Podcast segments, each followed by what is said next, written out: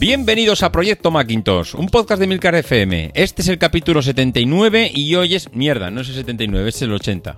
Empezamos. no, déjalo, déjalo. Sigue, sigue, sigue. No, no, no. Venga, sigo yo. Este es el capítulo 80 y hoy es 10 de enero de 2019.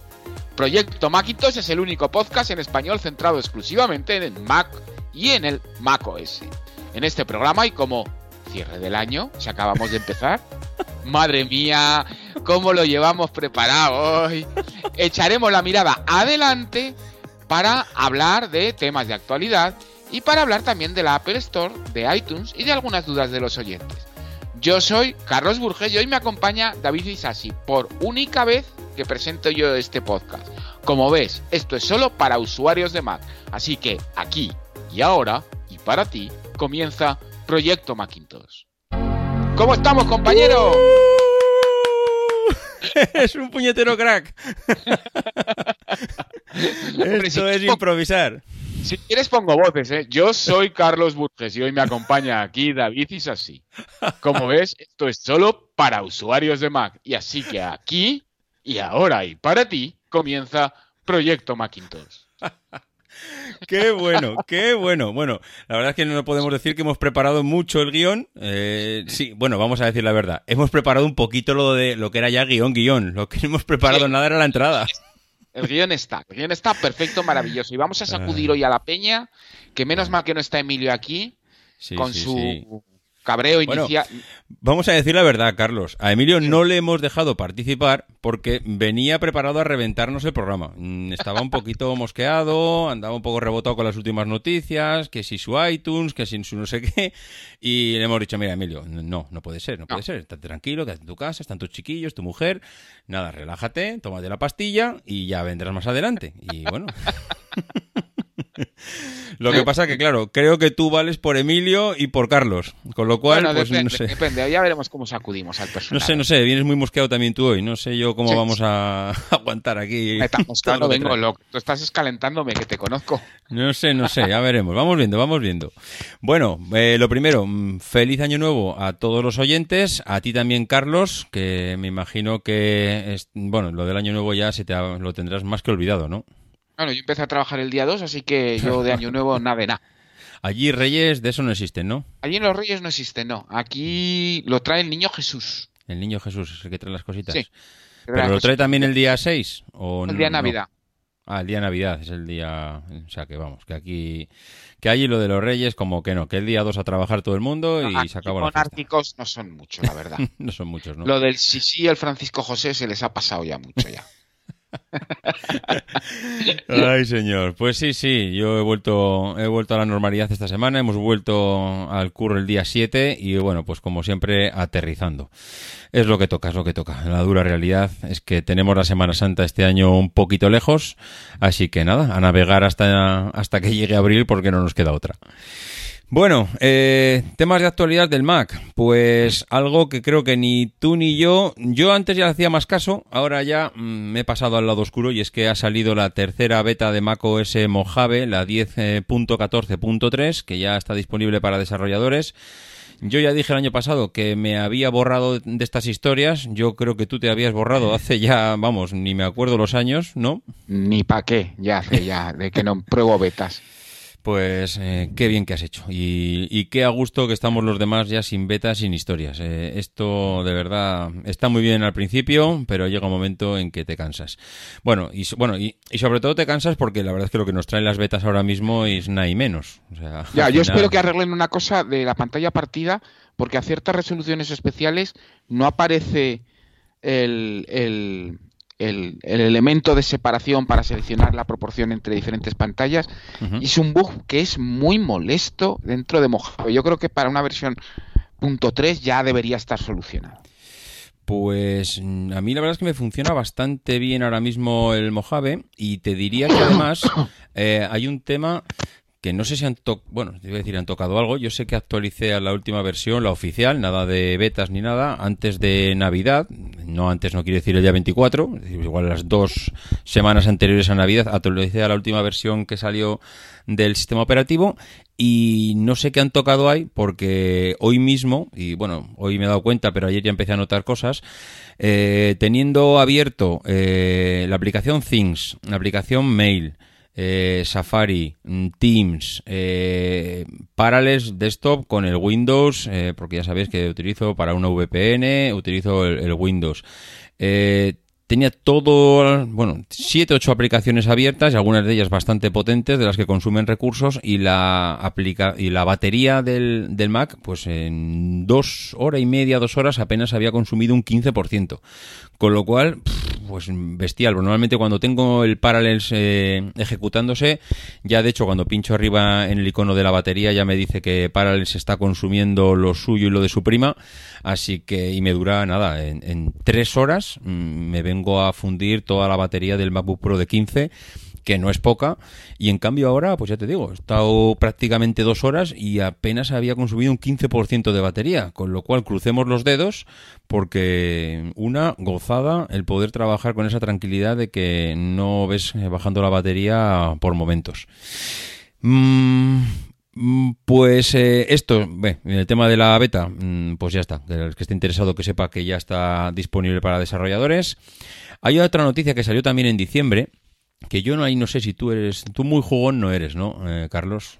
Mm, Yo es que como tengo una PlayStation, lo que tenga que jugar lo juego allí. Lo juegues ahí, ¿no? Sí. Bueno, pues es que eh, los amigos de Epic Games, que sabéis que la empresa está especializada en juegos, que es una, bueno, de hecho yo creo que es una de las empresas eh, más importantes que hay ahora mismo en el panorama de jugones, ha lanzado eh, o va a lanzar su propia tienda digital para juegos en macOS. Eh, de hecho, eh, Epic Games es eh, la empresa responsable del famoso Fortnite. El Fortnite, no sé, por ahí por Austria también ha pegado fuerte, Carlos, el, famoso por Fortnite. El Sí, Fortnite ¿no? es, un- es una plaga eso. Pero tú no estás jugando al Fortnite, ¿no? No, por Dios. Ah, pues, a mí no me mezcles con, no me mezcles con esa gente. No te voy a mezclar con mi hijo, no te voy a mezclar con mi hijo. Este que, que lo tengo, vamos, totalmente enganchado. Bueno, pues eh, nada, eh, los amigos de Epic Games, que son los responsables de este juego, pues que dicen que van a montar su propia tienda de aplicaciones en macOS.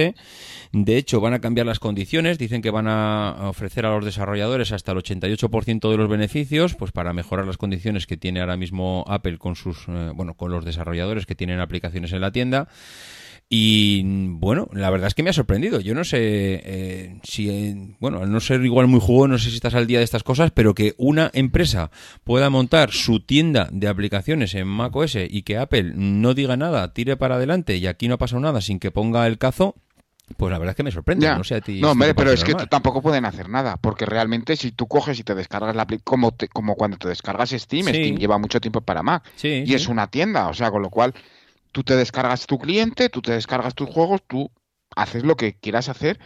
Lo interesante de todo esto es que al final Epic Games es que ve que en el Mac hay un mercado como para desarrollar un ecosistema.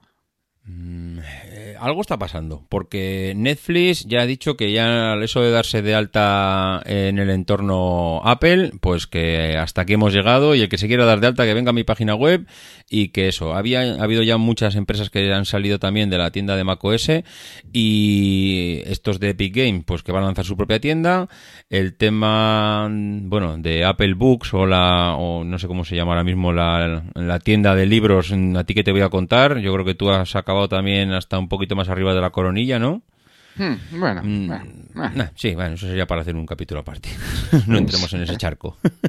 Pero, no sé, es, es como si estuviésemos volviendo, mm, reculando un poquito. Es decir, ha sido esto de las tiendas de aplicaciones en la Mac App Store, es verdad que no ha terminado de reventar nunca, pero en cambio, eh, no sé, tuvo su momento álgido y ahora parece que estamos un poquito a poco viendo como muchas están reculando y que no termina de, no sé, de reventar en todo lo que no sea el iPhone y, y el iPad, porque en Mac desde luego está visto que sí, está, pero por mucho no restyling que le no dan. se le espera. No se y le en espera, el ¿no? Apple Watch, pues pasa tres cuartos Oh, de lo el mismo. Apple Watch yo creo que le han dado ya directamente por perdida. Mm, y, pero vamos, como concepto, ¿eh? yo creo que ya eh, se han dado cuenta después de 3-4 años que ahí no va a meter una aplicación ni San Pedro de momento, que eso es para otro tipo de cosas.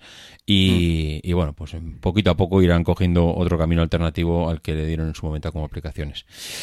Bueno, pues esto a nivel de actualidad, yo creo que es a grandes rasgos lo que hemos tenido, que tampoco ha habido grandes novedades, porque hemos tenido las navidades por medio. Apple además en navidades baja un poquito la persiana, ¿no? Hay unos días que dice, señores, Sí, aquí sí, sí, sí, aquí no se actualizaciones". vende nada. Aquí Aquí, no se no actualiza nada. Eso, Porque bueno, vender sí. Vender han vendido mucho. Pero Sí, básicamente lo que hacen es cerrar y decir, eh, de tal fecha a tal fecha no se pueden subir actualizaciones, no se puede subir nada. Eh. Ponen a todo el mundo, todos los, todos los, eh, toda la gente que se encarga de revisar aplicaciones, la ponen a todo el mundo on, on hold, vacaciones para todo el mundo y aquí no se mueve nada hasta después de Navidades. Oye, por cierto, me tienes un poquito enfadado. Te lo voy a ¿Por decir. qué? Te lo voy a decir, sí, señor. Además, tenía puesto ahí en el guion eh, el tema de la carta de Tim Cook, que luego lo he quitado. eh, Hmm. Pero no te he visto expresarte en redes sociales de ninguna manera sobre en qué te ha parecido el que, que porque perdamos mm, cuatro mil millones de dólares, hombre, que no es calderilla, esté todo el mundo poniendo a parir a la empresa, porque tú que tanto nos dices que Apple no está aquí para entretenernos, hombre, ¿cómo lo ves? Ah, vamos a ver, yo hay una cosa que para mí esto lo... Yo es, que he leído cada cosa de esto, de verdad. Ay, madre mía, de verdad. Esto parece Sálvame. El Apple Sálvame, ya.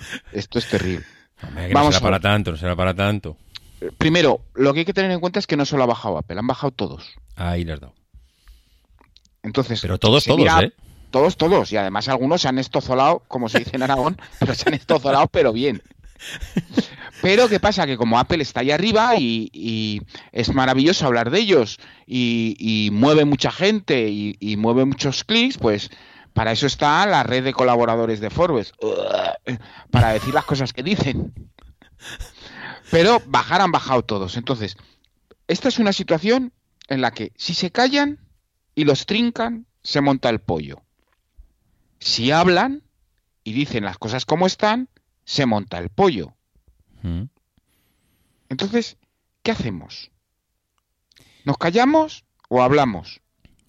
Pues, ¿puedo opinar? Sí. Creo que el señor- preguntando. No, pensaba que era una pregunta de estas al aire, de retóricas, que ahora ibas a continuar. Yo creo que el señor Tim los ha tenido, pero cuadrados no lo siguiente, y ha dicho, oye, mira, yo el primero, aquí, a pecho descubierto. Sí, señores, y creo que los demás, mm, viendo lo que ha hecho aquí el señor Cook, ha dicho, ostras, qué momento para salir a decir todos la verdad. Y, y creo que si Apple hubiese sido la última en salir a la palestra, le hubiesen caído todavía el doble o el triple de lo que le ha caído ahora. Y en cambio, siendo la primera, eh, al final ha sido una manera de demostrar que, oye, mira, que sí, le hemos, em, no vamos a cumplir lo que hemos dicho, pero mira, somos los primeros en decirlo y encima te vamos a decir por qué, que si lo de China, que si no sé qué, que si no sé cuántos. Yo creo que vamos, eh, para Tim Cook, a pesar de que hay muchos que opinan totalmente lo contrario de lo que opino yo, vamos, chapó, yo me quito el sombrero. Es que hay que salir a decirlo. O sea, no, no queda Sí. otra solución. Sí, sí. Otra cosa es lo que se sienten ahora. Y a mí me gustaría ver por un agujerito si se van a sentar la gente de GAFA. Ya sabemos que es GAFA, ¿no? A estas alturas, ¿no? Sí, sí. Google, Apple, Facebook y los, eh, Amazon. Y, y alguno más que se sienten en una mesa y... iba- ¿pu- ¿Puedo decir una burrada? Venga. A ver qué hacemos con el puto gordo naranja. A ver qué hacemos con el puto gordo naranja. Ostras, ya me No, veo no otra vez poner... No la está liando. Bueno, luego pones pis. si Sí, voy a empezar con el pis, con el pis. Luego con el pis. A ver qué hacemos con el gordo naranja, porque es que la, la- la que nos está liando es de palmo. O de ¿Tanto palmo crees que está medio. afectando a estas empresas? Sí, ¿no? Es un, Todo el es tema un de China. bocas. Sí. Si es que es un bocas. Es Sí, un sí, bocas y empieza a montar. Luego le da igual, luego dice, no, bueno, tampoco ha sido tanto para Apple. Madre mía, que no ha sido tanto para Apple. Para Apple y para todos. A mí lo que me extraña es que no estén influyendo más en, en la política estadounidense todas estas empresas, porque al final, pues no nos engañemos, eh, eh, hombre, CEOs como Tim Cook, el Jeff Bezos y en Company, en Company, en Company, yo creo que son consultados por los todos los asesores de Trump. no es, la no, es la, no, es, no es que sean consultados, que no que yo pienso que no son consultados, es que allí el lobbying está permitido. O sea, que tú vienes aquí con tu pasta y te vas a hablar con tu eh, señor representante y yo, oiga, yo soy el representante de tal y yo voy a poner pasta para los proyectos que tienen ustedes que usted está gestionando, tal, pero a mí me interesa que esto funcione así y eso en Estados Unidos funciona. Eso es legal. Con lo cual, a mí lo que, no me, lo que me extraña es que no venga. El problema es que se, que se montaría otro escándalo. Aunque fuera legal, se seguiría montando otro escándalo. Porque ya sabemos que las buenas noticias para Apple son malas noticias para Apple, según la, red de contributos de Forbes. Es, es, absolutamente increíble, o sea, da igual. A Apple, a Tim Cook le ha tocado mil millones a la lotería y ¿por qué son malas noticias para Apple? Siempre es igual, o sea, la segunda parte da igual. ¿Vale? Siempre lo mismo, ¿no? Apple estrena nuevas instalaciones y ¿por qué son malas noticias para Apple? Da igual. El iPhone vende 3.000 millones más este trimestre, pero ¿y por qué son malas noticias para Apple? Ay, no sé, no sé, Carlos. La verdad es que hemos entrado en una dinámica en la que parece que todo lo que hace Apple, pues, o, que no, no, todo lo que hace Apple, sino que el momento o el fin de Apple tiene que llegar de un momento a otro y que mm. todo el mundo está ya eh, esperando a que llegue ese momento. Y como... claro, aquí lo que se hace normalmente es yo voy a hablar mal porque si pasa, ya lo dije yo. Sí, sí, y así llevamos 20 años. Así llevamos 20 años diciendo, llevo 20 años diciendo que Apple se iba a la mierda. Pero es que llevas 20 años, tío, que no te hace ni caso a nadie. Bueno, en fin, venga, vamos a hablar, vamos, a poner sí. de otra gente. Sí, yo creo que el, otro día estaba viendo por redes sociales y por, Twitter y demás historias, mm. pues mm, experiencias de la gente en las Apple Store y no sé por qué, y la verdad es que no sé dónde salió el otro día el tema, te vi un poquito susceptible con el tema. Vale, yo te cuento por qué. Vale, venga. yo cuento por qué. Venga, venga. Resulta que he vuelto a escribir. Poquito, pero he vuelto a escribir después de 100 días, ¿no? Entonces, una de las cosas que dije es que eh, una gente a la que echaba de menos, porque me ha pasado con mucha frecuencia, eh, es que vas a una Apple a comprarte un capricho cuando estaba en España, cuando pasaba por España y tal. Decía, hombre, Carlos, ¿qué tal? No, yo sé quién eres, yo te conozco, yo te leo mucho, oh, aquí ayuda, a los genios nos ayudas mucho, tal cual. Bueno, vale, bueno, te pasa una vez, te pasa varias veces, da igual. Y eh, cuando dejé de escribir en FacMac, dejé FacMac, bueno, digo, me voy a coger unos meses de vacaciones, me cogí 100 días y luego dije, bueno, voy a poner en marcha esto un poco. Y de quien me acordé precisamente era de esa gente, porque esa gente, pues tengo contacto con eh, por Twitter, los mensajes eh, privados pues van y vienen y me acordé de ellos pues porque es gente que necesita eh, necesita que la ayuden también poquito no sé les tengo aprecio entonces yo dije pues venga vamos a ponernos otra vez en marcha aunque sea un poquito vamos a seguir adelante pero hay una cosa que a mí me tiene ya muy mosca yo no soy yo puedo reconocer levantar la mano lo siento yo no soy muy fan de Ángela ah, no eh no, no, no soy muy fan de Ángela. Porque, a ver, esto es como lo entiendo yo. A ver, dime si tengo razón o no, porque igual me estoy equivocando. A ver. Las tiendas de Apple son el final del tentáculo. Sí. Entonces, para que una tienda de Apple funcione, primero necesitas tener un buen producto, que es lo principal, que la gente quiera venir a, a comprar el producto, una gente buena que sepa vender ese producto y luego si encima la tienda mola porque es muy bonita, porque está muy bien desarrollada, pues no sé qué, pues perfecto, porque tienes un ambiente incomparable.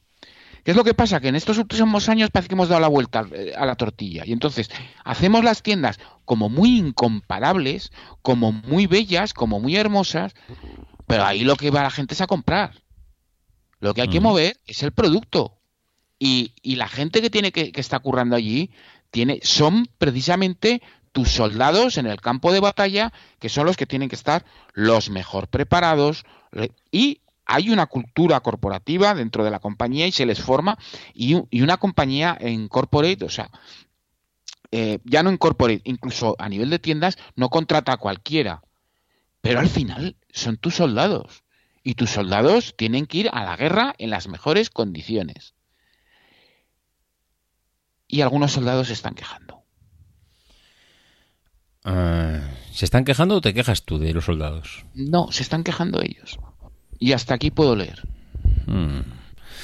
Yo diría una cosa, por complementar lo tuyo, no sé si a favor o en contra, no sé, ahora mismo no tengo muy claro si remo a favor tuyo o no. Eh, he notado en los últimos años, eh, y evidentemente yo no tengo tanto control, ni tengo los contactos, ni tengo todo eso que tienes tú, pero sí que he notado que evidentemente las tiendas de Apple se han convertido en aparte de que los productos y la línea y todo eso sigue siendo maravilloso y como tú bien dices, eh, todo es muy espectacular y nuestra amiga Ángela pues sigue rodeando o, metiendo incluso dentro de la tienda a los, árboles y los animales y, todo es el jardín del Edén. Sí, el fashion, el, rollo fashion, sí, sí. Eso es. Pero a ver, a mí eso no me parece mal. Yo entiendo que las tiendas tienen que tener cierta renovación periódica, pues porque a la gente le gusta ver cosas nuevas, ir a la tienda a verla. Yo mm. mismamente cuando eh, voy por el centro de Barcelona y pasamos por cerca de la tienda de Paso de Gracia, hayamos entrado siete veces en el año, pues volvemos a entrar porque a los críos les gusta, a mí me gusta más que a ellos. Eh, bueno, no sé, es, me, gusta, pero evidentemente por los productos y por lo bonita que es la tienda, etcétera. Pero sí que he notado en los últimos años que hay mm, menos experiencia dentro de la gente que atiende en las tiendas y veo cada vez más moda. Es decir, siempre me pareció que, que Apple contrataba a, la, a, los usuarios, o sea, perdón, a los usuarios, a sus empleados por el conocimiento y por esa apariencia, bueno, primero por ser muy abiertos, creo que la selección en Apple tiene que ser una persona alegre, abierta, con ganas de hablar con el cliente, eh, tenía que ser obligatoriamente gente con mucha con formación, con conocimientos en informática y en Apple si es posible, evidentemente, pero creo que es... bueno, y había un tercer factor que era la moda. Es decir, si, ah, y hablo de hace igual 5 o 10 años, si hace 10 años Apple tenía en su tienda una persona con un pendiente y una cresta amarilla, pues eh, eso a Apple le molaba. Y eso para mí, yo creo que era una de las factores de decisión a la hora de contratar, pero era el tercer factor de decisión, no era el primero. Y en cambio ahora veo que, o me está dando la sensación de que cada vez Apple contrata gente que sí, que tienen un carácter maravilloso, que te pregunta qué tal estás, cómo, eh, si has tenido buen día y si eres feliz en tu vida. Sí, pero eso no eh, es el carácter de, la persona, eso es la formación que reciben. No te equivoques. yo no estoy tan de acuerdo con eso, Carlos. yo no, soy un amargado de la vida, por mucha formación que me dé Apple, yo seguiré siendo un amargado de la vida. Intentaré forzar la sonrisa, pero se me hmm. nota que soy un amargado y no estaré seleccionado por Apple. Ya, bueno, no estará seleccionado por Apple, pero cualquier persona que entra en la compañía, que entra en una circunstancia como esa, te aseguro que recibe una formación de atención al cliente con unas normas y unas reglas muy estrictas. Y eso es lo normal, y eso es lo, lo reciben todos. No solo lo reciben en Apple, lo reciben en Samsung, lo reciben en, en Xiaomi, lo reciben en, Seguro que... en Zara. Seguro que cualquier persona que tiene, eh, digamos, un cara al público, atención al público, recibe ese tipo de, trato al cliente.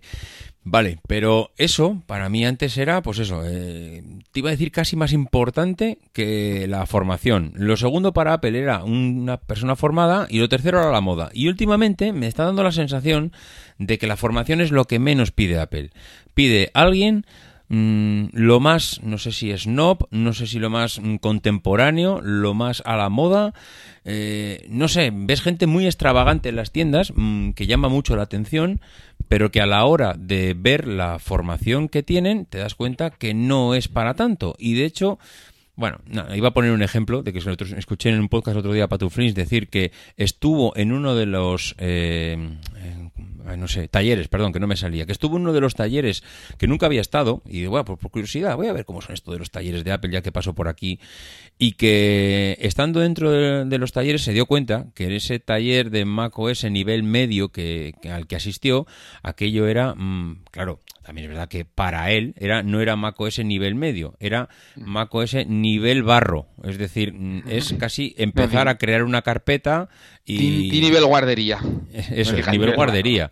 Hombre, también hay que entender que igual él no es la persona al que va dirigido ese, ese taller. Ese, ese taller.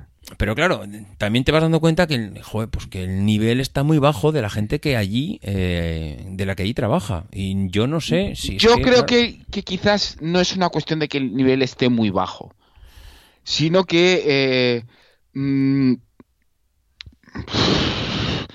porque hay mucha gente que tiene muy buen nivel.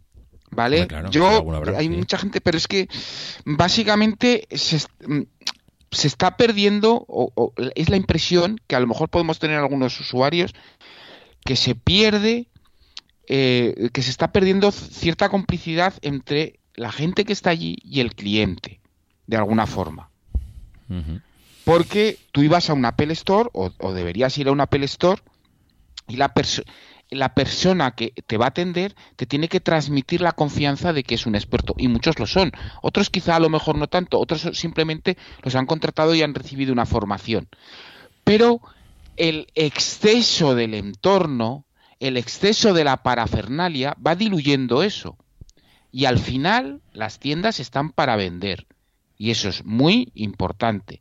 Y las tropas tienen que estar bien formadas, bien atendidas, bien uniformadas bien preparadas para todos los días lanzarse al combate, porque aquello es un combate.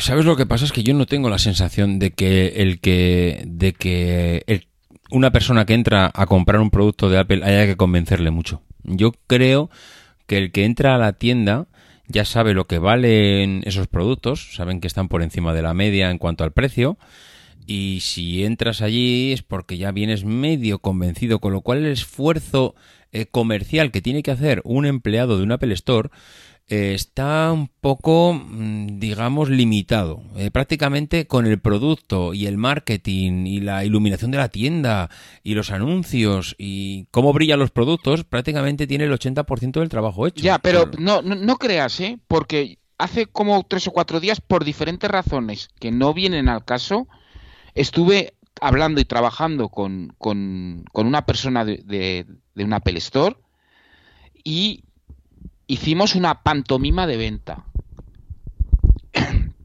y es que, mm, eh, sí, sí, una pantomima de venta. O sea, yo hice de cliente difícil y él hizo de vendedor de la Apple Store. Y el guion, o sea, el guion que me estaba dando lo tenía yo súper claro.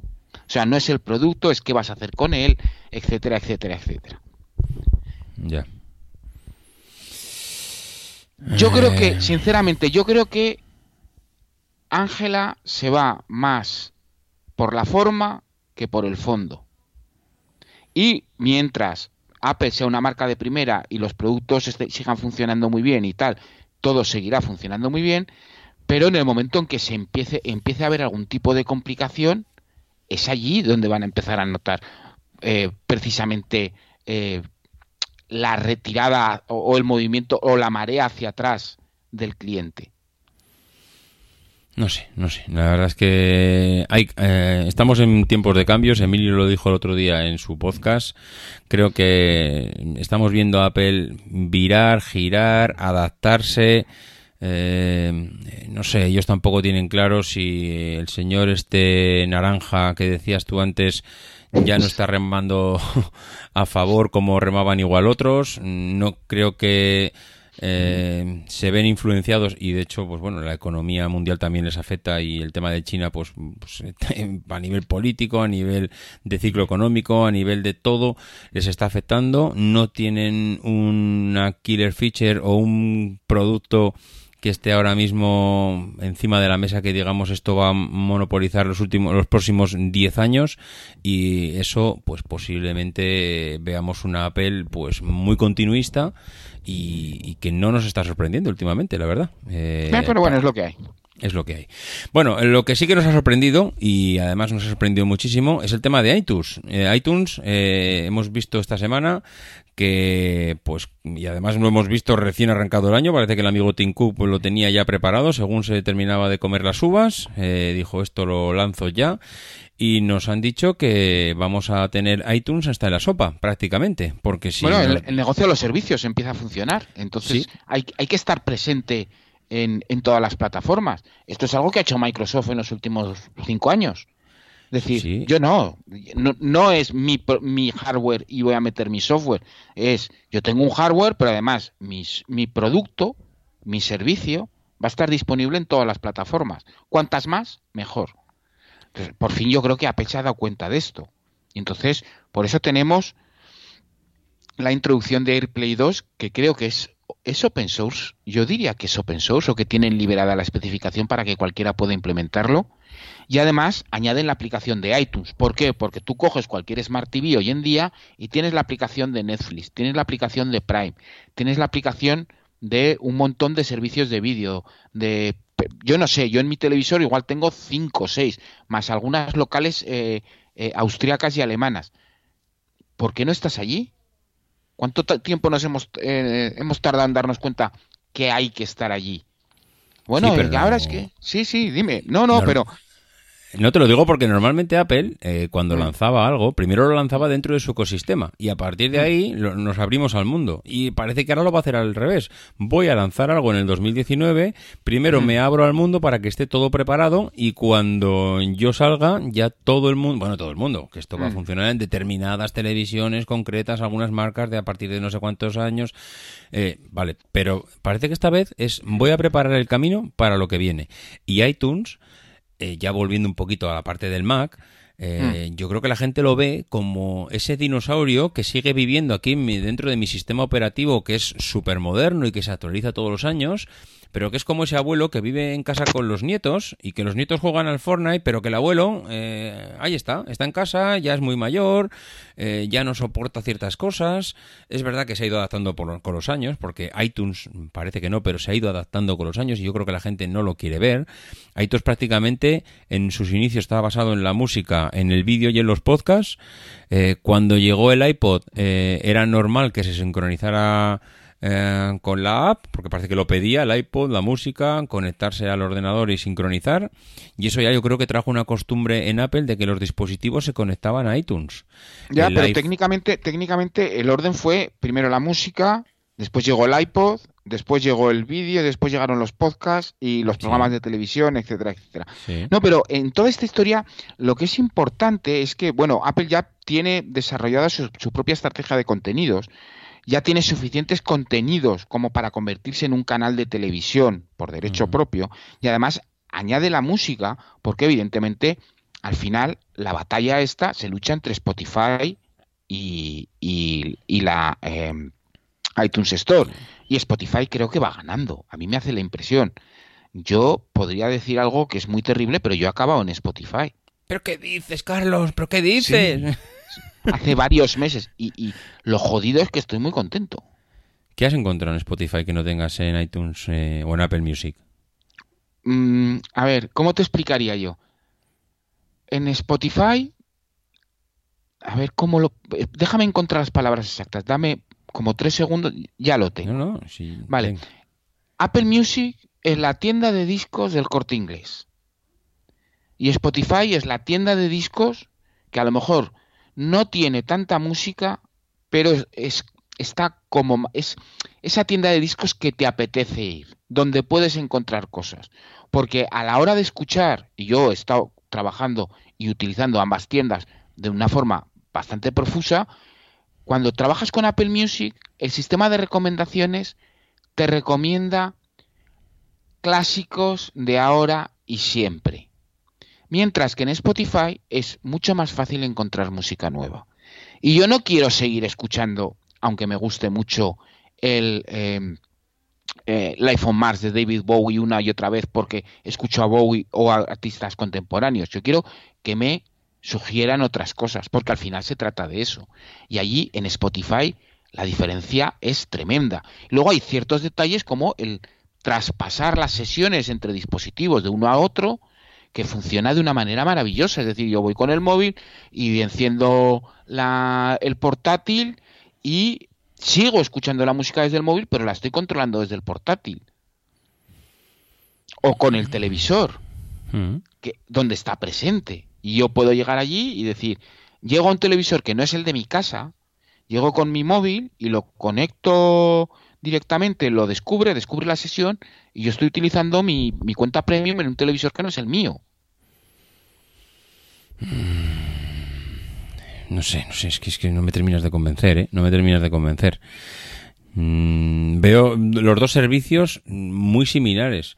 En Apple Music, yo por ejemplo soy usuario y tengo una cuenta familiar y, la verdad es que pues, eh, no, sé cómo serán, eh, no sé cómo, bueno, a ver, no sé cómo será. La recomendación es rancia, es de los 40 principales. Y yo en Spotify ya he encontrado los límites de la recomendación y cómo funciona.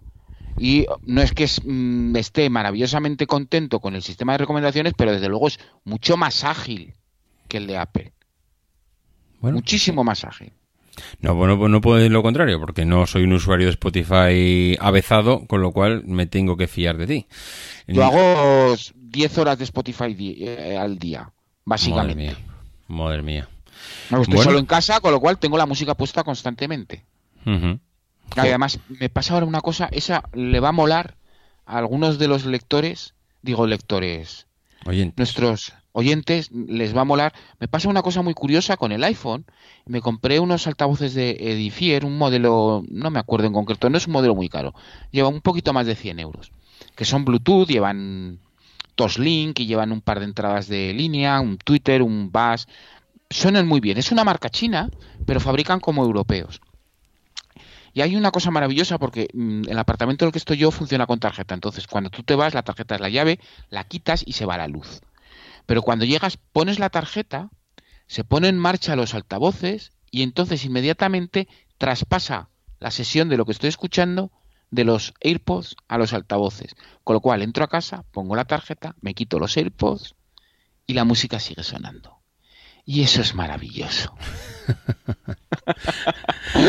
Ay, madre mía, Carlos, Carlos. La verdad es que eh, ya no sé qué voy a hacer con vosotros. Entre que Emilio, que lo tengo ya en el lado oscuro, y tú ya que te pasas a Spotify, al final me estáis dejando solo ante el peligro. Yo, vamos, me encanta ser un fanboy, pero chicos, un poquito de apoyo, que no puede ser, que es que cada día que hacemos un episodio os habéis pasado en alguna cosa al lado oscuro. Es que en el próximo episodio lo acabaremos grabando los tres con Windows. Es que yo no sé qué va a decir la audiencia de todo esto, pero bueno.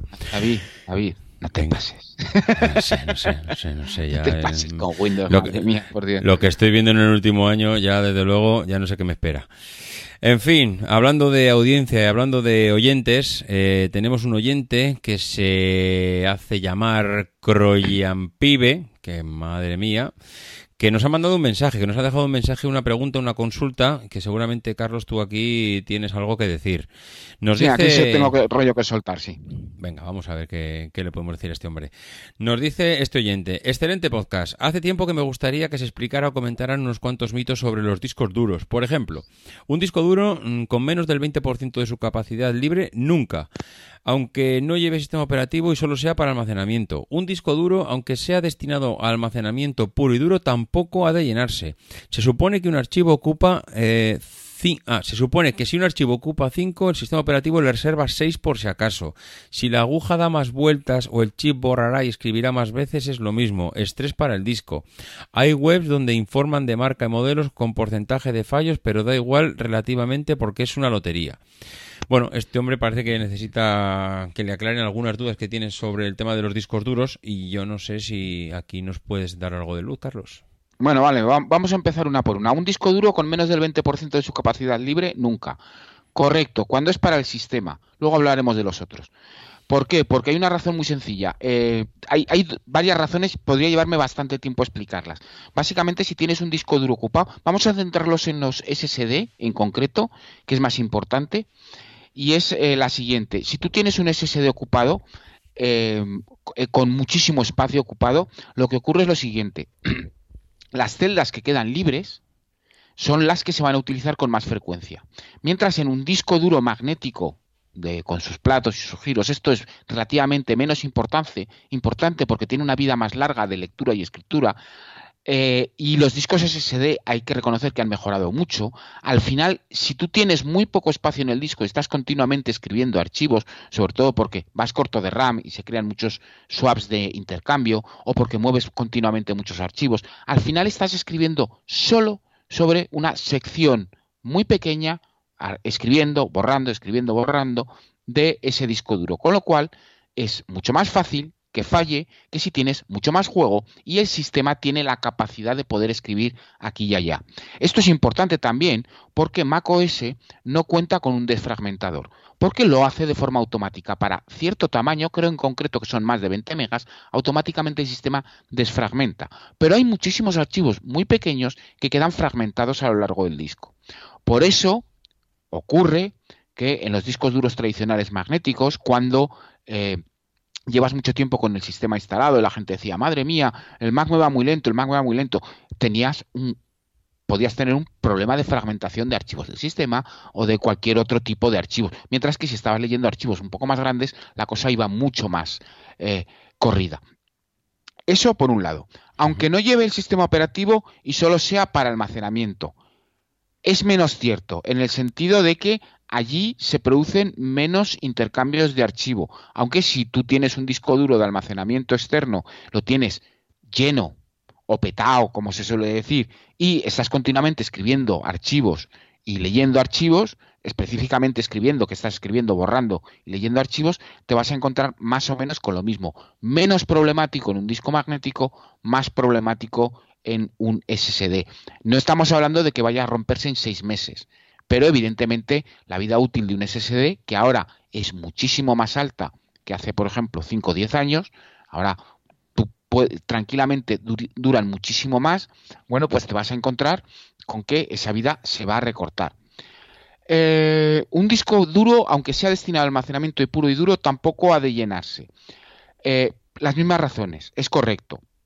En los discos duros de almacenamiento, si por ejemplo los utilizamos para archivos, y hay eh, movemos muchos archivos, no solo se escriben los archivos, también se escriben las versiones. Las versiones, todo el sistema de versionado también se está escribiendo. Se están escribiendo los índices de Spotlight. Eh, en menor medida eso afecta, pero el sistema de versionado sí que mueve arriba y abajo eh, mucha cantidad de información. Si la aguja da más vueltas o el chip borrará y escribirá más veces, es lo mismo. Estrés para el disco. Sí, hay estrés para el disco, mucho menos para el magnético. De hecho, para ciertas cosas es mejor seguir utilizando un disco duro magnético para, por ejemplo, archivos o eh, eh, eh, almacenamiento masivo que no se utiliza con cierta frecuencia. Es decir, no es el día a día y no necesitas una super rapidez como es el caso del SSD, por ejemplo, conectado a través de Thunderbolt. Un disco duro magnético por USB 3 puede dar muchísimo juego para, por ejemplo, una biblioteca de fotos o una biblioteca de iTunes más o menos normal. No estamos hablando de uso profesional. ¿Vale? Después, hay webs donde informan de marca y modelos con porcentaje de fallos, pero da igual relativamente porque es una lotería. Cierto y no cierto, más no cierto que cierto. Es muy interesante obtener los informes de ciertas empresas que se dedican al almacenamiento masivo con granjas de servidores que mm, no recuerdo ahora ninguna, pero sí recuerdo haber visto que anualmente publican informes sobre los discos duros magnéticos en general que utilizan y el rendimiento medio entre fallos. Y eh, hay modelos y marcas donde fallan mucho más y modelos y marcas donde fallan mucho menos. Y también hay marcas que han tenido años muy malos o temporadas muy malas, como por ejemplo Seagate, Seagate, que se ha recuperado parece ser en los últimos años, y después, bueno, pues hay modelos en concreto que por las circunstancias que sean no acaban de chuflar correctamente. ¿Vale? Y aquí hemos hecho un rápido repaso de todo lo que ocurre. Pues sí, sí, la verdad es que más que completo. El tema de los discos, yo creo que si tendríamos que resumirlo en, una palabra, es no eh, llenar los discos hasta el 99%, ¿no? Es mejor... No, no, no hay que petarlos, no. No hay que, petarlos. No hay que petarlos. Lo que pasa que, claro, hoy en día, eh, antes teníamos más posibilidad de cambiar los discos duros a medida que veíamos que la capacidad se nos quedaba un poquito justa, pero mm, con la nueva filosofía que hay prácticamente en todas las marcas de ir al SSD y el SSD soldado en placa, pues casi pues amigos. Llévelo usted, llévelo usted a la nube, oiga, y páguenos unos euros. Sí, sí, parece que la tendencia es eso, ¿no? Eh, ir a la nube. Pero es que la nube hay que pagar todos los meses, porque lo de la nube gratis parece que no funciona. No, No, no. Yo, yo en, el, en el mío llevo 512, que no los tengo llenos, debo tener llenas como 160, porque básicamente tengo el sistema de aplicaciones. Y luego tengo tres conectados. Tengo un terabyte de SSD para el, el día a día poderoso, un terabyte mecánico para los archivos que no se utilizan con tanta frecuencia y un 512 Ujú. exclusivamente para Time Machine. Y una curiosidad, cuando utilizas discos eh, duros externos, ¿los tienes conectados siempre? Es decir, ¿siempre está conectado al ordenador el disco duro y cuando arranca... No está conectado al ordenador, está conectado a un dock, un dock Thunderbolt, y entonces yo llego, cojo el portátil, conecto el dock Thunderbolt y se conecta todo. Pero entonces siempre que arrancas el ordenador se conectan los tres discos duros externos. Se que conectan los tres discos duros externos que tengo. Y eso no, no sé, no, no desgasta en cierto modo el disco no, eso no duro. desgasta ¿no? absolutamente el disco nada. Es más problemático tener un disco duro, especialmente los magnéticos, eh, los parado durante mucho tiempo que en funcionamiento, porque cuando están parados durante mucho tiempo, cascan. ¿Cascan? Sí. Mm. ¿Y ¿Por qué va a cascar? Si está parado, si es, si es magnético, si está todo parado dentro. cascan. Te lo puede, te lo, a ver, en los comentarios, ponerlo. Cuando tienes un disco duro de dos y medio o de tres y medio, que ocurre mucho con mucha frecuencia los tres y medio, y lo tienes parado mucho tiempo, un año, seis meses o lo que sea, y de repente lo pones y de repente dices, se ha cascado. Si se el que se han perdido los archivos o que hay movidas con el disco, y eso pasa con mucha frecuencia. Madre mía, cada día aprendo una cosa nueva contigo. De verdad que eres un puñetero libro abierto. Bueno, señor, pues ¿sabes lo que te digo? Que hasta aquí hemos llegado. Que yo creo que para, para no tener al jefe, yo creo que los empleados hemos, vamos, hemos dado el do de pecho en este 2019. Yo creo que va a ser el primer episodio, vamos, eh, a mí lo tengo claro. Si encima que no viene el jefe, que es el primero que no trabaja, vamos a tener que estar aquí dando el callo, vamos, solo faltaba que encima nos dure el episodio más de una hora. Hasta ahí podíamos llegar. Bueno, Carlitos, Venga, hermoso. pues, pásalo bien, muchas gracias por tu presencia una vez más y que en 15 días estamos por aquí otra vez, ¿no? Venga, nos vemos, guapetones. un abrazo, Hala, Chao. un abrazo a todos. Aquí termina Proyecto Macintosh. Gracias por el tiempo que habéis dedicado a escucharnos. Tenéis nuestros datos de contacto en emilcar.fm barra Proyecto Macintosh, donde también esperamos vuestros comentarios. El próximo programa será dentro de 15 días y hasta entonces no dejéis de visitar fac-mediomac.com para manteneros al tanto de tutoriales, novedades e información sobre el Mac y Mac OS. Was a photograph of an early morning country road, the kind you might find yourself hitchhiking on if you were so adventurous. Beneath it were the words, Stay hungry, stay foolish. It was their farewell message as they signed off Stay hungry, stay foolish. And I have always wished that for myself. And now, as you graduate to begin anew, I wish that for you. Stay hungry, stay foolish. Thank you all very much.